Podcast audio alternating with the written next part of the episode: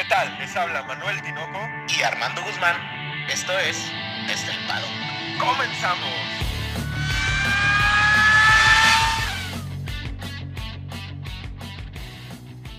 Armando, tres palabras. Alisten las tropas. Tinoco, estamos a pie de guerra, Tinoco, a pie de guerra. En pie de guerra porque se vienen tres grandes premios seguidos. Gracias a mi Padre Dios, Armando. Hay tres semanas con Fórmula 1.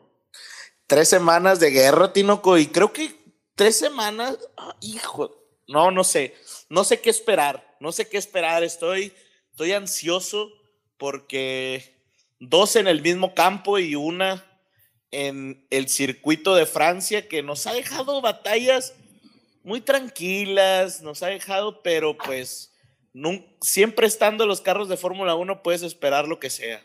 Yo sí sé qué esperar. Espero darles la bienvenida a todos. Sean bienvenidos a su podcast favorito de Fórmula 1 desde el paddock.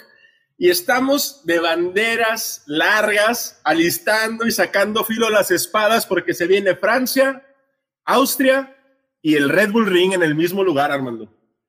Así es. Estamos en, zona donde históricamente, más allá de, más allá de la Fórmula 1, las batallas han, sido históricas, Tino, han sido históricas. Eh, investigando ahí de la zona, pues uno se da cuenta que, que ha habido grandes cosas, ¿no? Y, y pues Tinoco, platícanos la previa de qué vamos a hablar el día de hoy.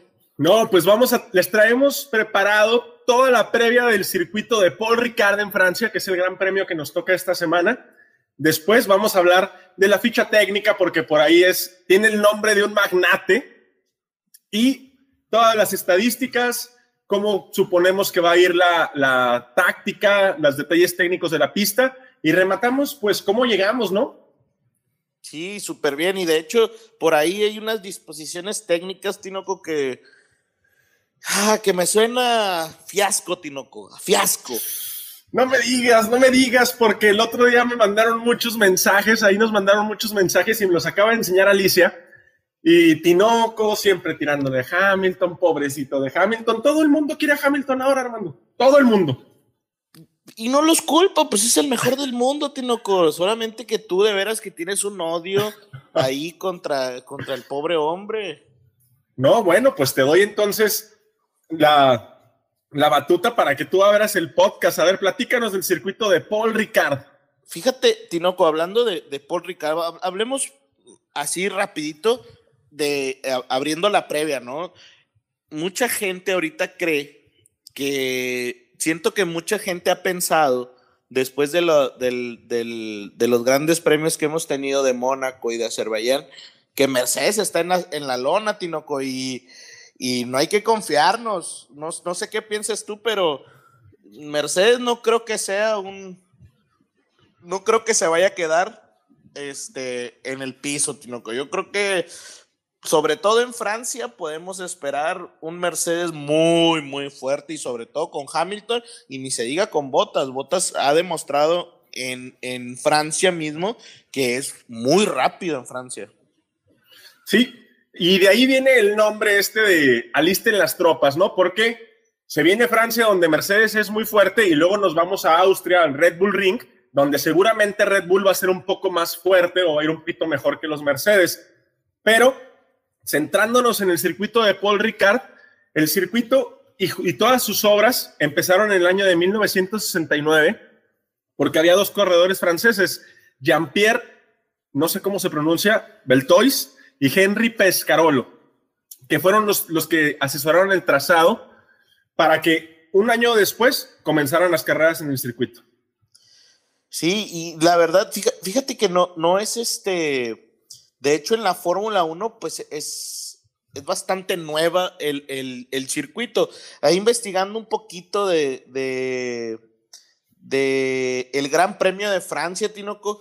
Fíjate que primero el Gran Premio de, eh, de Francia por allá por 1920 y tantos, veintitantos, eh, o sea, después de la Segunda Guerra Mundial, de la primera, perdón, de la Primera Guerra Mundial, empieza el Gran Premio de Francia, que era el Gran Premio porque se daban, creo que 45 mil francos, este, y por eso era el Gran Premio, este, y se corría donde se corre actualmente la carrera de Le Mans, las 24 horas de Le Mans. Posterior a eso pasó a otro, a otro circuito que se corrió, híjole, del noventa y tantos, por aquí lo tenía, ¿no, Tinoco? Por aquí en la, en la, en tu, en, tu acordeón, en tu acordeón. por aquí lo tenía, híjole, les quedó mal ahorita que lo encuentre. Este, ah, mira, aquí está. Eh, sí, se dan 40, el primer campeonato mundial y después, en el 2004, ya fue cuando se empezó a correr eh, la Fórmula 1 de nuevo en, Francia, que fue en el circuito de Nevers Magny Course. Pero bueno, entonces, Paul Ricard empieza en la Fórmula 1 como tal en el 2018, ¿no, Armando? Bueno, regresa en el 2018. Ajá, pero realmente el que habíamos tenido como Gran Premio de Francia era del 91 al 2008 en el circuito de Nevers Magny Course. Bueno, entonces el, circuito de Paul Ricard está ubicado en Le Castellet. Por ahí mi francés no es tan bueno, Armando, discúlpame. No, no te preocupes. Es bastante largo, ¿eh? tiene 5.8 kilómetros y se corre a 53 vueltas para un total de casi 310 kilómetros. El sentido es eh, a favor de las manecillas del reloj. Sabemos que en contra podría ser, por ejemplo, Rusia, y tiene 15 curvas, 7 izquierdas, 8 derechas. Fíjate que leyendo un poquito de Le Castellet, está al sur de Francia, está allá por Marsella, ¿no? París está más, más hacia el norte y Le Castellet está más hacia el sur. Leyendo un poquito de ahí, realmente si tú pones el, el, el pueblo, realmente lo primero que sale es que es la sede del circuito Paul Ricard. O sea, es, es, el, es lo, lo destacable lo más destacable. Aparte tienen un, castillo, eh, ahí sí les quedó mal de cuándo data, pero tienen un castillo muy importante que este, es su segunda atracción turística después del, del, circuito Paul Ricard. Recordemos que el circuito Paul Ricard eh, es utilizado mucho por las marcas francesas de automóviles para hacer pruebas de automóvil, de, de, sus, de, sus mono, de sus carros, pues, ¿no? De los monoplazas de los carros, más allá de la Fórmula 1. Y por eso es un circuito muy, muy utilizado por las marcas francesas, ¿no? Como Peugeot, eh, Renault. Renault. No, Peugeot no es, no es francesa, estaba pensando en Renault. Discúlpenme. Te voy a dar eh, un capotazo, data del siglo XV. Y lo, curioso de este circuito, para aquellos que no lo hayan visto, es que es una explanada enorme, con unos trazados en azul medio psicodélicos. A, mucha gente le gusta, a mí en lo particular no me gusta ese trazado este, entre tantas líneas azules y tampoco me gusta que sea un circuito que tiene tanta explanada, ¿no? Es una plancha literal de, de asfalto, donde pues no nos extraña ver que Hamilton corta toda la pista, hermano. Pues eso, es lo malo. Y, te acuerdas, Tinoco, lo hablamos en Imola, ¿no? en, Imola decíamos de que, oye, oye, pues es que en Imola es muy difícil, no te puedes equivocar porque realmente te equivocas y te sales de la pista. O sea, y pierdes la carrera. Acá en Francia, pues eso no pasa, o sea, en Francia realmente tú te sales de la pista y de hecho hay unas ahí para los que han visto los highlights del 2019 y del 2018, han visto cómo, de hecho, en el año pasado, ¿te acuerdas que sancionan, el año antepasado, ¿te acuerdas que sancionan a Checo Pérez con cinco segundos? Porque como que pierde el control y luego se quiere ir por la escapatoria y cortó por en medio de una, de una vuelta. Pero pues está muy complicado el tema ese porque pues realmente abandonos vamos a ver, no tanto por, por porque se salgan de pista o caigan a la arena. Por fiabilidad, más que nada. Hizo una Hamiltoneada Chico Pérez ahí en el 2019. En el 2020 no hay carrera en el circuito de Paul Ricard, no hay Gran Premio de Francia, pero si nos remontamos al 2018 del 2019, vemos que los Mercedes en el 18 lo gana Hamilton, se sube por ahí Max al segundo y Kimi con un Ferrari se mete en el tercero Y en el 19 tenemos a Hamilton y Bottas en el 1-2 y a Leclerc en el tercero, que yo, yo, yo me espero que el Ferrari no vaya tan bien en este circuito, hermano. Ah, pues ahorita que hablemos ya de, de, cada uno de ellos, se me hace que Ferrari puede ahí.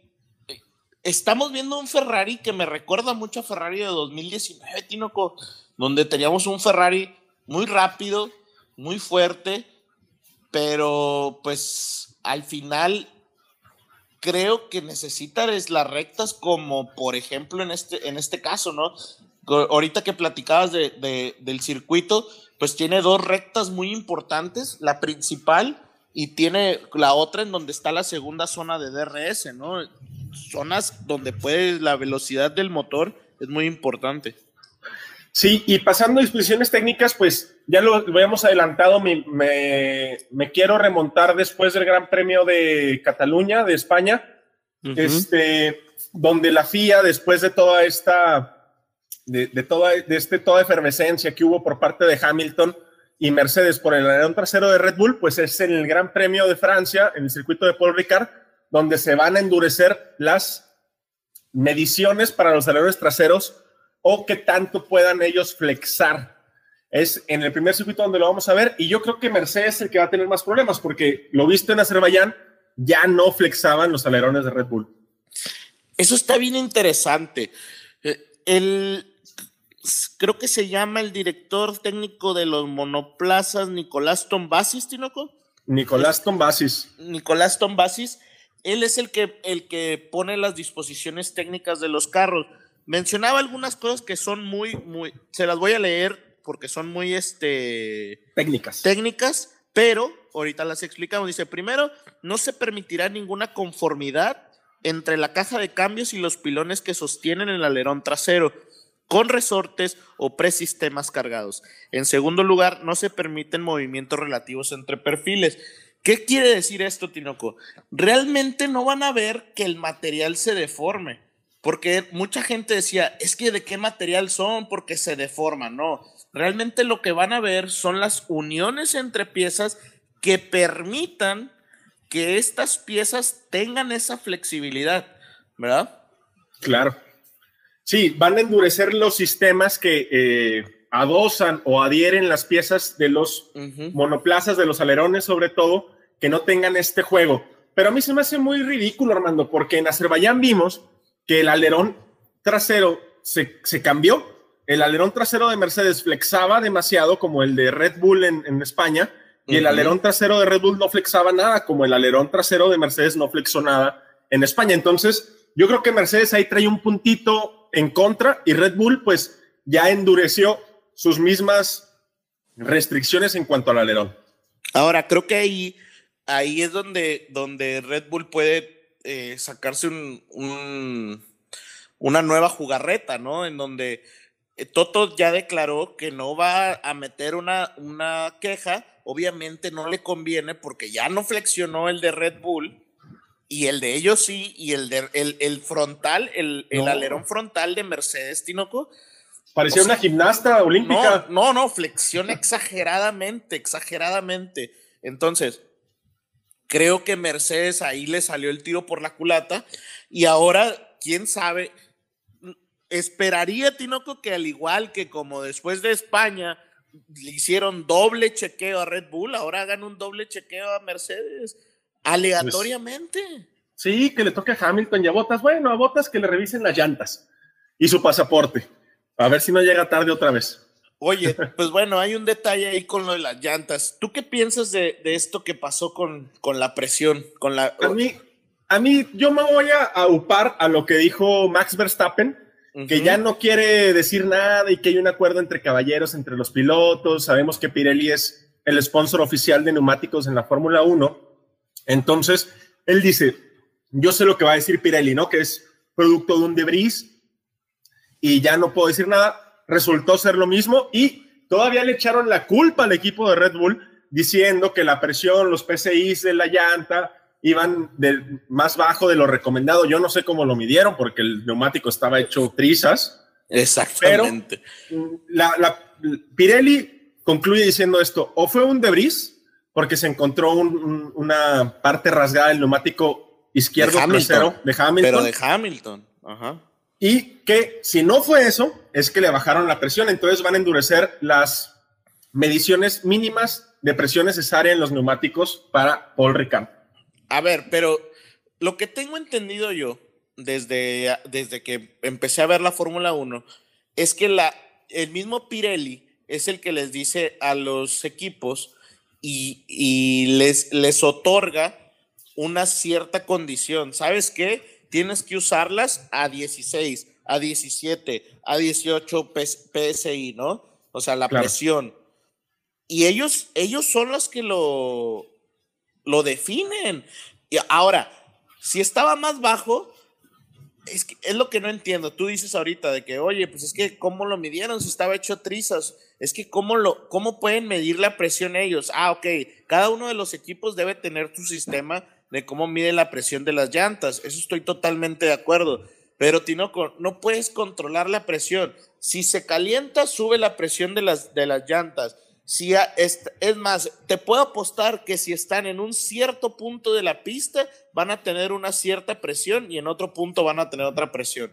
Por el calor, por la forma en la cual los estás este, presionando, ¿me explico? Ajá, estresando. Entonces, por ahí se me hace que este tema de, de Pirelli realmente es tratar de sacarse de la manga algo que, que no tiene sentido. O sea, Pirelli está actuando como parte de la FIA. No, lo, es que es, es, es básico. Tú, tú, eres mercadólogo. Imagínate que se reviente un neumático y tú no tengas eh, ningún tipo de solución o alguna razón por la que el neumático haya reventado, porque reventaron. ¿Tú qué dices? No es mi culpa, porque imagínate eso cómo pega de forma global que los neumáticos Pirelli revientan. Claro es lo más fácil, no es mi culpa, es culpa de los equipos y chingue ese Red Bull, básicamente, ¿no? No, y, al final la Fórmula 1 lo entiende y al final las marcas, las escuderías lo entienden. ¿Por qué? Porque lo que siempre hemos dicho es, la, eh, es el dinero, ¿no? O sea, al final hay dinero de por medio. Ahora, ¿qué preferirías, Tinoco? ¿Que hubiera diferentes marcas de llantas? Yo no, yo preferiría que todos iguales. Yo creo que a mí sí me gustaría también una batalla por neumáticos. Eh, hay que hay que, yo creo que la, la parte negativa sería lo que pasó en Daytona a inicios de 1990, donde todos los, los, equipos que utilizaban Goodrich, me parece, reventaron los neumáticos y no salieron a pista. Pero, pues sería interesante también, ¿no? Que, que Pirelli no nada más sea el único y absoluto eh, proveedor de neumáticos. Estaría padre tanto por desarrollo como por espectáculo. Sí, claro, y, y, más marcas involucradas, ¿no? O sea, más marcas involucradas, que hubiera una batalla también de, de, proveedores de llantas, como era antes. Antes realmente había una batalla de, proveedores de llantas. Creo que eso también sería interesante, tener como proveedores de llantas, eh, proveedores de, del tema de, la caja, de la potencia, del motor y, y todo este tema, ¿no? Ahora, yo creo, Tinoco, en este tema de las llantas, que también puede ser suerte. O sea, ¿cuántas veces no hemos visto a una ponchadura? O sea, que haya pasado donde mismo, lo entiendo totalmente, pero no llevaban las mismas vueltas, o sea, pero había dos vueltas de diferencia, hermano, entre los neumáticos de Lance Stroll y el neumático de, pero ya, ya había gente con más vueltas, ¿no? Es Hamilton. ¿Hamilton? Ah, sí, porque traía usados. Ajá. Usados, Mira. ¿Y, y Betel? ¿Y, Betel? ¿Cuántas, Betel? ¿Cuántas hizo Betel con el, con el duro? No recuerdo ahorita, pero se me hace que. No recuerdo ahorita exactamente, pero se me hace que ese tema de, de las llantas, pues también puede ser suerte. O sea, no olvidemos que también dentro de, la, de este, del deporte, en sí en el deporte en general, pues también hay, ese, ese gramito de, suerte, ¿no? No, y, son deportes de motor, ¿no? Lo vemos en MotoGP, en NASCAR, en Indy, en los mundiales de resistencia, en Fórmula 1, en Fórmula 2. Pinchazos va a haber siempre, ¿no? Y, en eso sí estoy de acuerdo con, con, el, con el comunicado que da Pirelli, ¿no? Que es imposible hacer un neumático que se estrese tanto que sea invulnerable ante cualquier situación. Lo único con lo que no estoy de acuerdo, y y los aficionados entendemos que, carros o moto, deportes de motor, va a haber pinchazos, siempre. Con lo que no estoy de acuerdo es que siempre Pirelli ponga la cara de no es mi culpa. A ver, tú eres el único sponsor de neumáticos, hazte responsable, así como tienes ganancias, hazte responsable de, de, de los posibles defectos que pueda tener tu neumático. Eso es con lo que no estoy de acuerdo, hermano. Pues es que, Tinoco, tú quieres que todo el mundo se eche la culpa, quieres que Toto se eche la culpa, quieres que Max se eche la culpa, quieres que Stroll se eche la culpa, quieres que Pirelli se eche la culpa. Pues, Tinoco, ¿qué, qué, qué esperas? Dime, o sea, todos tenemos, yo, yo tengo la culpa, Tinoco. Yo sí, tengo la por, culpa. por apoyar tanto a Hamilton, la tienes. Oye, Tinoco, pero fíjate que ya, ya para cerrar el tema de, de, de los neumáticos, creo yo que el, problema va a ser que Pirelli lo que va a hacer es llevar los más duros. Recordemos que están todas estas, estas composiciones, no solo hay tres, hay seis. Entonces, son seis o cinco, cinco, ¿verdad? Perdón. Son cinco. Va a ir por los tres más duros. Y eso también afecta al, espectáculo. Porque también lo que, que, nos gustaría que siempre fuera dos paradas las carreras estuviera muchísimo más entretenido y hubiera mucho más estrategia en juego y creo que le daría un bonus al espectáculo.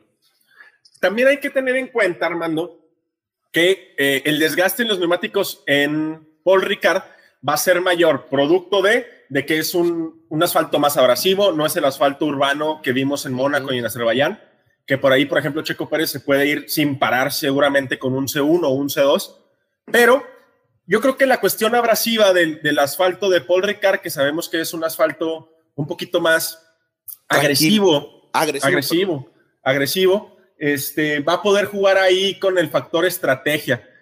Yo creo que por el, la cuestión del, circuito, que pues es una carrera que a muchos aficionados no, les gusta porque es muy parecida a Cataluña, ¿no? No hay mucha acción en pista, entonces, la estrategia probablemente vaya a cobrar una situación un poco más importante. Sí, va a estar muy buena. Yo, yo creo que no hay que perdérnosla y sobre todo, pues no conoces, antes, fíjate, me voy a, voy a hacer una pausa, Tinoco. Discúlpame que vaya a cortar así tan de repente, tan, tan de repente antes de la previa del Gran Premio de Francia. Pero Tinoco, nos encontramos por ahí una entrevista de Pato Ward, y deja abierto, deja muy abierto el tema de ir a la Fórmula 1. ¿eh? Entonces, ¿tú qué piensas? Yo creo que Pato Ward, eh, ahorita, si bien deja abierta en esa entrevista que da, me parece que el día martes, si no me falla la memoria, yo creo que más bien se debería de enfocar en cerrar bien la Indy, va un punto por encima nada más, y está haciendo cosas importantes. Pato acaba de abrir una plataforma de streaming para que todo el público en México pueda ver las carreras gratis de Indy, que se me hace una situación de mercadotecnia acertadísima. Sí, sí, sí. Y él debería concentrarse en seguir haciendo lo que está haciendo en Indy, que es, me parece que es más o menos su enfoque, y dejar que sus resultados hablen. Pero no hay que olvidarnos que queda mucha temporada como para posicionarlo al lado de Lando, aunque por ahí en Facebook ya empieza a sonar en desde el paddock Lando o Ward McLaren 2022? Pues, Tinoco, yo, yo no lo dudaría y, vuelvo a lo mismo que comenté el, podcast pasado, la presión para Ricciardo se va a venir, ahorita lo, mencionamos, lo vamos a mencionar en la previa, se va a venir porque son ocho carreras las que le quedan a, Pato en, en, en Indy. Recordemos que acaba antes que la Fórmula 1, eso es importante. Si no hay una renovación de Ricciardo antes de que se acabe de verano? la Indy, de, antes de que se acabe la Indy, y Pato gana los puntos de superlicencia, no me sorprendería que tuviéramos ahí una sorpresa, Tinoco. Sobre todo porque en esa entrevista revela muy buena relación con Zach Brown.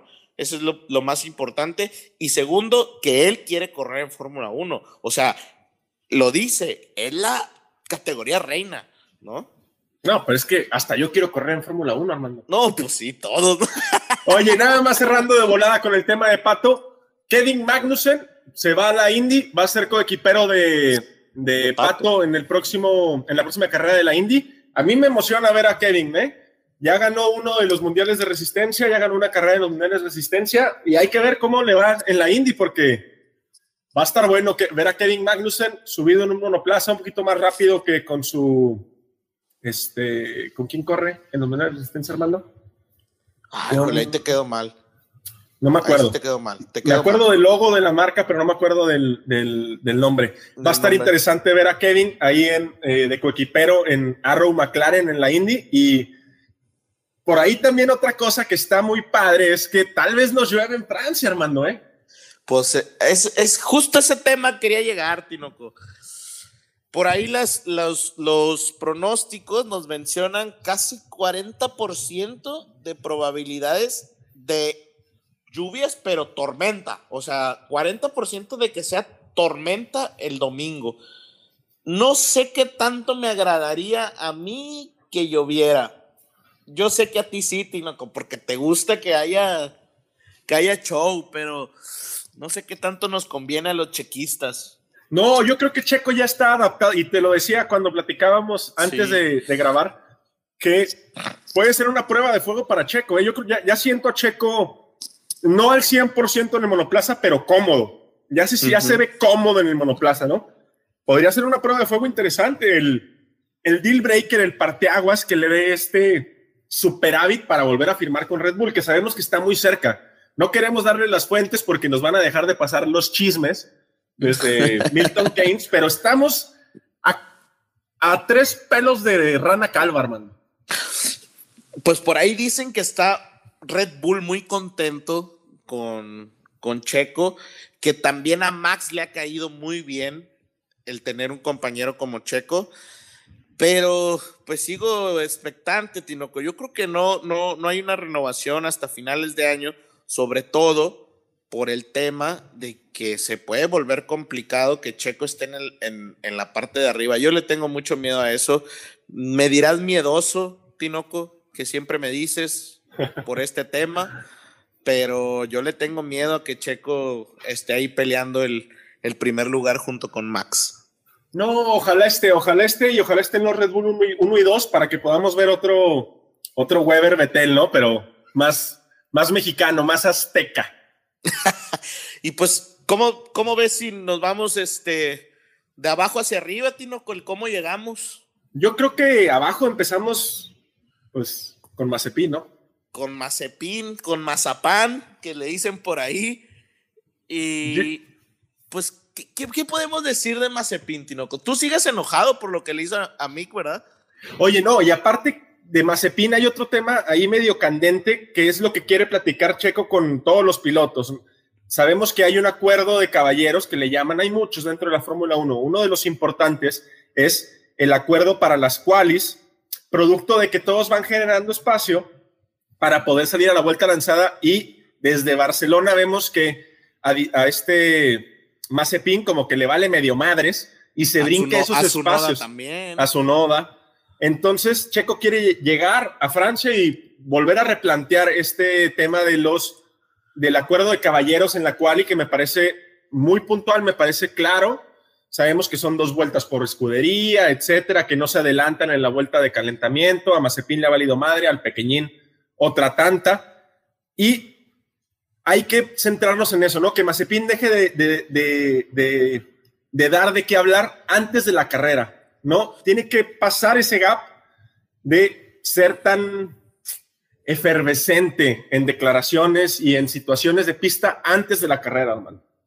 Y, y fíjate, Tinoco, que yo no creo que sea muy, muy más bien, yo no creo que Mick Schumacher sea muy bueno a comparación de él. De hecho, yo no creo que Mick Schumacher sea la, el piloto que la Fórmula 1 espera que, que sea, ¿verdad? O sea, yo le veo mucho más talento, por ejemplo, a un George Russell. O sea. George Russell tiene tres temporadas en Fórmula 1, hermano. No, no, no, vaya, pero en la primera temporada con un Williams que estaba peor que Haas, se veían destellos. ¿Sí me explico? O sea, y se ha, se ha visto un buen Mick Schumacher, pero yo no creo que sea el piloto que tú Tinoco, crees que es? No, pero hay que, hay que, hay un, hay un, este, una estadística muy chingona que saca la Fórmula 1 esta semana de la diferencia que hay promediada entre, en las seis carreras entre los pilotos de la misma escudería. La menor es en Aston Martin, creo que son .03 segundos, y la mayor es en Haas, Armando. Mazepin promedia 1.2 segundos por encima de, de Schumacher, perdón, promedia 1.2 segundos por encima de Mazepin en qualis. Por ahí Checo tampoco sale también librado en eso. Por pues no, es que ha estado malísimas las calificaciones, ¿no? Pero brincando de Haas, nos vamos a, Williams. Pues Williams, más de lo mismo, ¿no? Eh, esperar que Russell por ahí pase a la Q2 y luego se desdibuje en, en la carrera, producto de que el, el Williams no, ¿no? tiene el rendimiento como para competir en estos circuitos motordependientes. Y Latifi, pues que termine la carrera y por ahí pueda dar una sorpresita de un 17, 16. Fíjate que me gustó mucho las declaraciones de Russell de la semana pasada, bueno, de esta semana, en donde él menciona que la familia Williams, eh, pues era, era más complicado por temas monetarios el poder invertir hacia, hacia la escudería, ¿no? Ajá, exactamente. Pero ahora con el nuevo, este, con la nueva organización que tiene Williams, con el nuevo, este, y los nuevos inversionistas, etcétera, ajá pues que están centrados en 2022. Fíjate que a mí me gustaría mucho un William, por, por eso me, suena, híjole, no, yo, yo el, tema de, de Russell, eh, sí creo que se va a a Mercedes, sí lo creo, pero a veces siento que Russell tiene como un lazo medio fuerte con Williams, ¿eh? O sea, y creo que sí ve una buena una buena oportunidad en 2022 y creo que sería interesante, imagínate que se inviertan los papeles, Tino, en 2022, tener un Williams arriba y un Mercedes abajo estaría, sería lo peor que le pudiera pasar a Russell, pero pues ya eso sería mala suerte, ¿verdad? No, pero no, vamos a ser honestos, Armando, nadie le va a decir que no a Mercedes, ni a Red Bull, ni a Ferrari.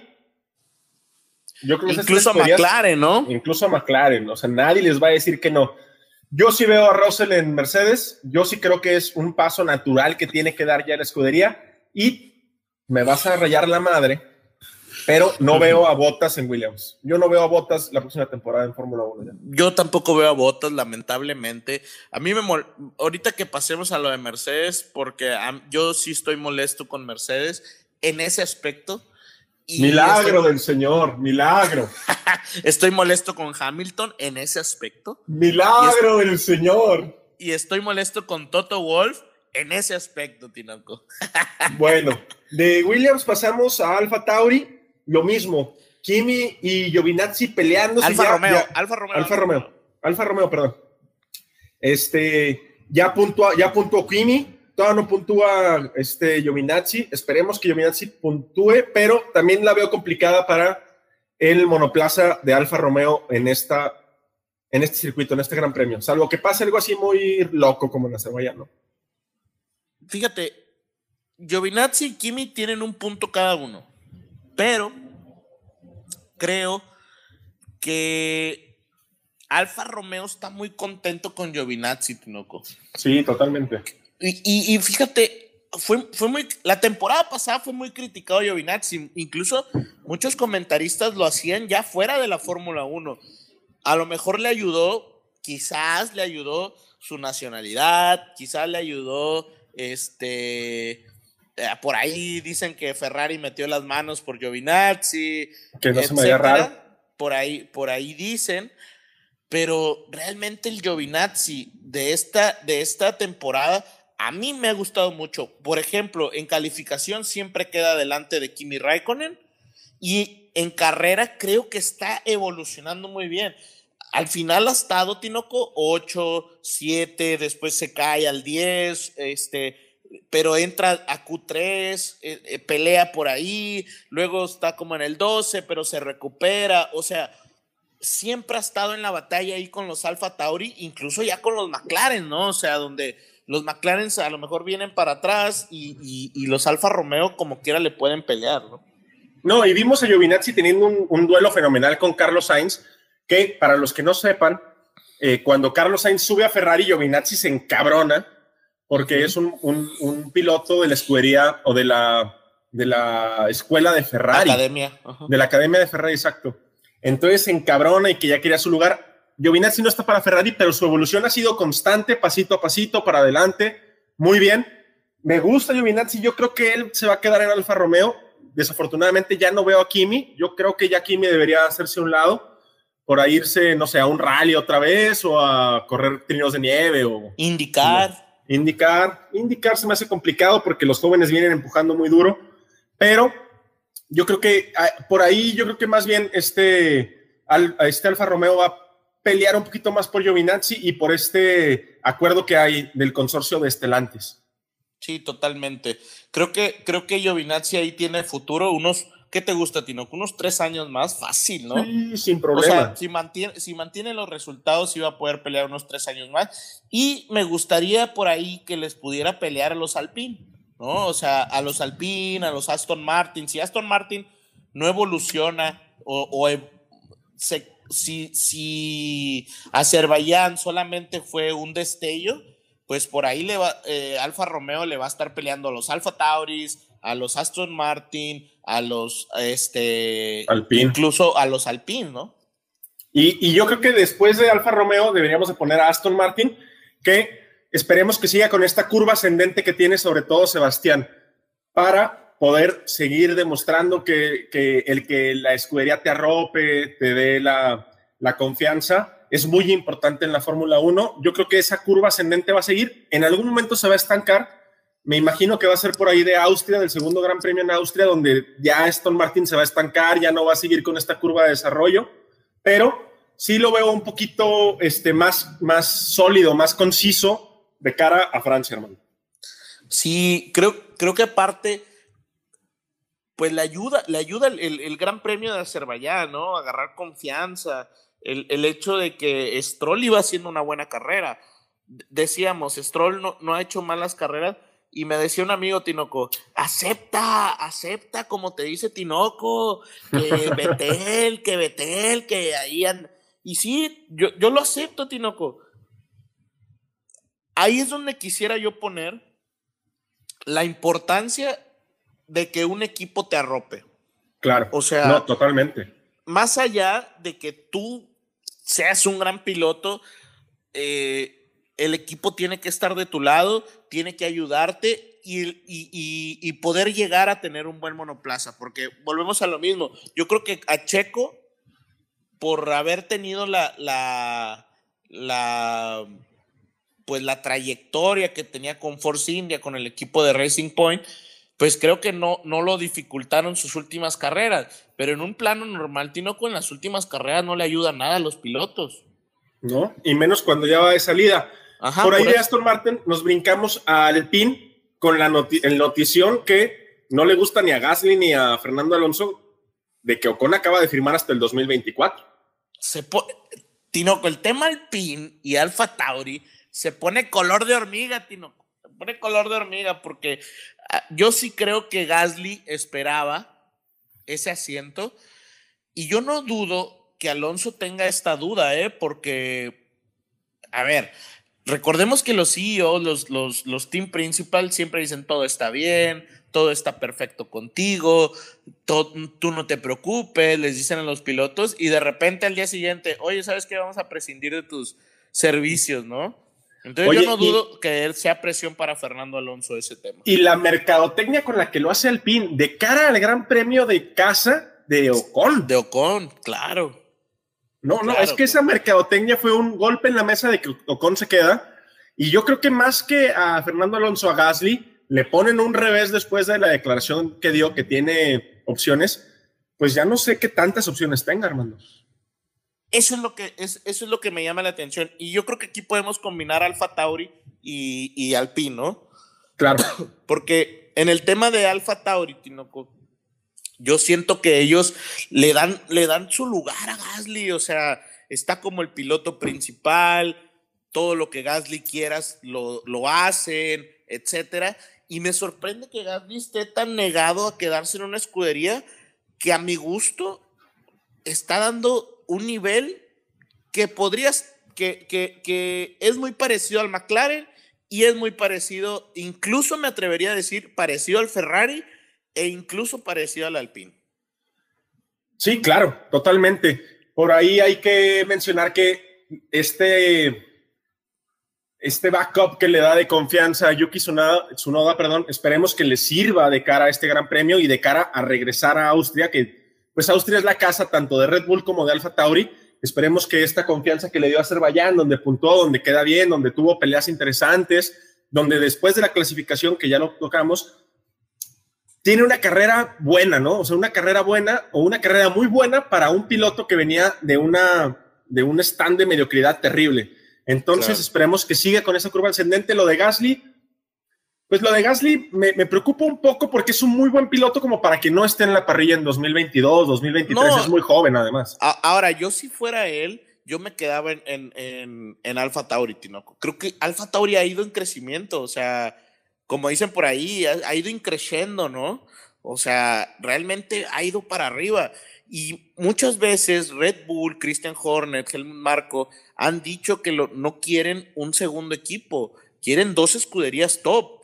Entonces, ahí es donde creo que Gasly debiese aprovechar esa oportunidad en 2022 con los cambios normativos de que ojalá Alfa Tauri esté en la pelea allá arriba, ¿no? O sea, que le dé esa oportunidad. Y no ha estado tan lejos, Tinoco. Ahora en, en Azerbaiyán, en Mónaco, el, el Alfa Tauri estaba peleando entre los primeros cinco.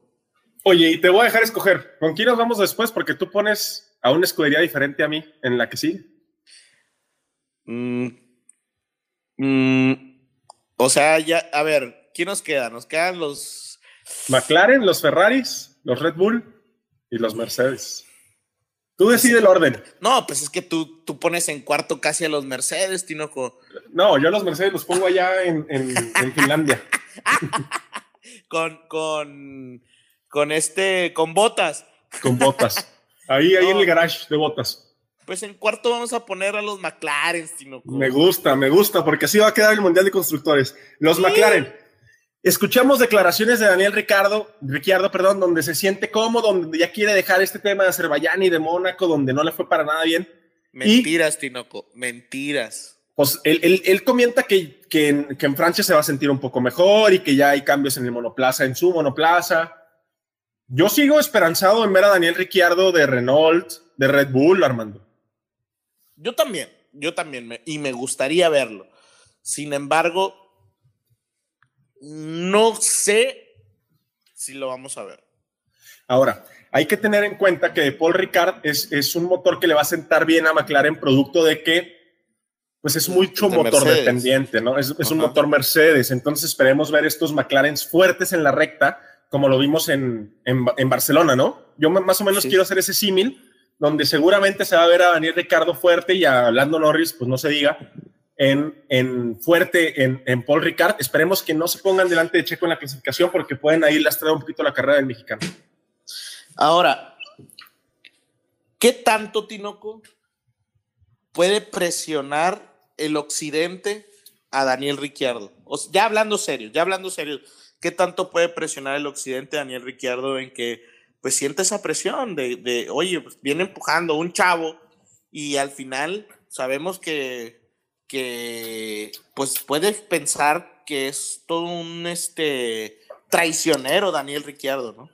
Supongo que la presión más fuerte que tiene Daniel ahorita es la suya. La suya de que no está rindiendo, de que más allá de que el monoplaza dé o no dé, él no está rindiendo, él no está cómodo en el monoplaza, ¿no? No, no le había pasado ni siquiera en Renault. Ni siquiera en Renault. Entonces yo creo que esa presión es la más fuerte, más allá de lo que haga Pato, más allá de lo que haga Lando, este, la presión que él mismo se está auto, auto intentando dar es la que más lo está lastrando. Esperemos que el, el psyche de, Daniel esté un poco más fuerte, más sólido, que pueda ir más profundo en las curvas. Sabemos que esa es su marca registrada y que le vaya un poco mejor en Francia. No te estoy diciendo que termine en un podio, ni mucho menos, ¿no? Pero que termine por ahí del sexto, octavo, que es más o menos la posición en la que tendría que terminar un McLaren esperemos, ¿no? Y que le dé ese boost de confianza para afrontar la presión de Lando, que es inmensa, y la presión que se está gestando en la IndyCar. Ahora, creo que Lando Norris sí va a quedar por encima de los Ferrari. O sea, Lando Norris viene demostrando que le gustan los circuitos tanto urbanos como circuitos de carreras, o sea, de, de, de, pista, ¿no?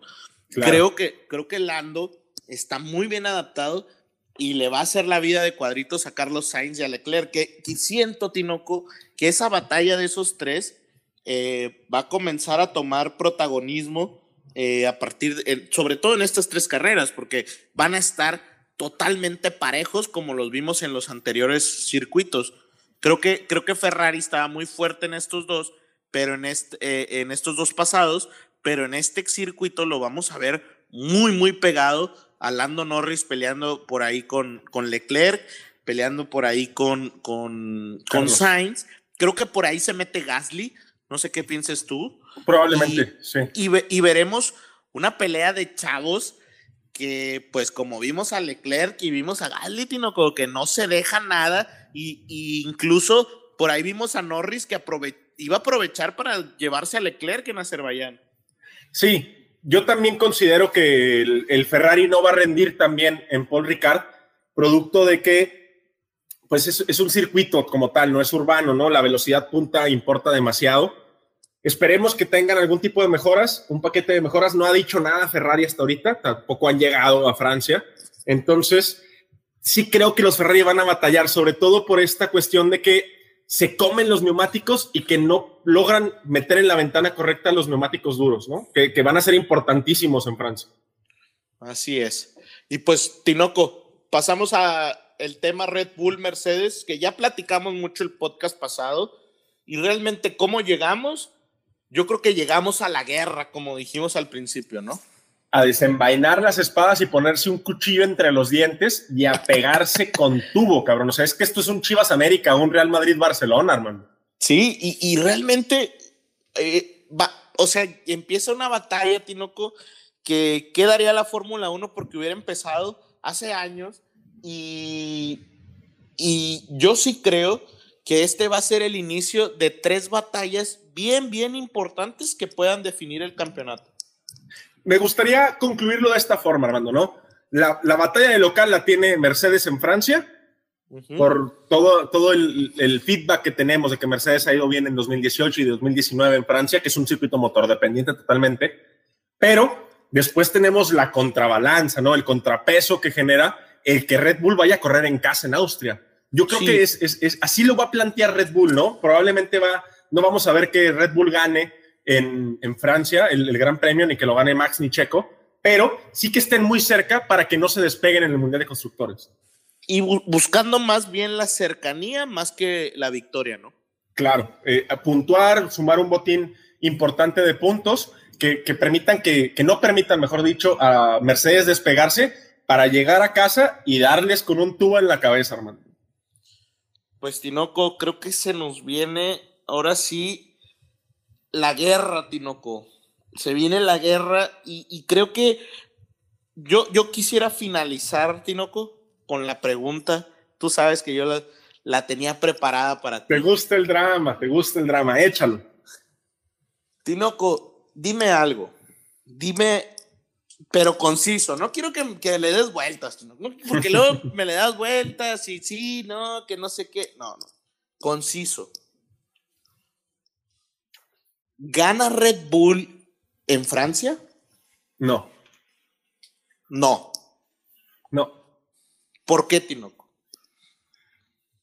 Porque Red Bull únicamente tiene un segundo lugar en Francia, porque va a haber problemas en, la, en las cuales y porque no me extrañaría que la FIA tuviera algo que ver con los límites de pista. Yo, yo creo que es el tema de los límites de pista después del, de la quali nos va a sorprender. Pero pues bueno, Tinoco. ¿Y tú, Armando? yo creo que sí gana. Arriesgado. Y déjame decirte quién gana, Tinoco. Checo. Gana Checo. Gana Checo y se viene una guerra que no estaba esperada. Vas a ver. De mí te acuerdas. Ahí la voy a dejar, Tinoco. Nomás la voy a soltar. Nomás la voy a soltar. Pero se viene algo que no esperábamos este campeonato. Platicaremos el domingo con, con el resumen del Gran, Gran Premio de Francia, pero ojalá no, no, no, me, no se confundan. Eh, a mí nada me daría más gusto que ganar Red Bull, pero sí veo un poquito más eh, sólido a Mercedes en este tipo de circuitos. Muy bien, Tinoco. Pues excelente podcast. Recuerden, calificación sábado 8 de la mañana, carrera domingo 8 de la mañana, hora del centro de México. Vamos a ver qué, qué, qué, nos depara. A ver si no parece una guerra este, al estilo Napoleón, Armando. Mientras, mientras no se asucia. Mientras no se asucia. Y mientras, la FIA no haga el tan mentado y ya famoso, un saludo por ahí a Otón Martínez, que, sí, que le encanta que digamos que es un fiasco. Tinoco, un gusto como siempre. Buenas tardes, buenas noches. Buenos días. Pensaron que se me había olvidado. Era para cerrar el podcast. Yo sí lo pensé, hermano. Yo sí lo pensé. Tinoco, ahora no cerramos con tu famoso cuac cuac. no, ahora no. Hay que esperar a que gane otra vez Patito para volver a ser, a ser famoso. Que lo haga primero famoso Pato y luego ya lo hacemos nosotros famosos. Excelente, Tinoco. Box, box. Box, box, Armando.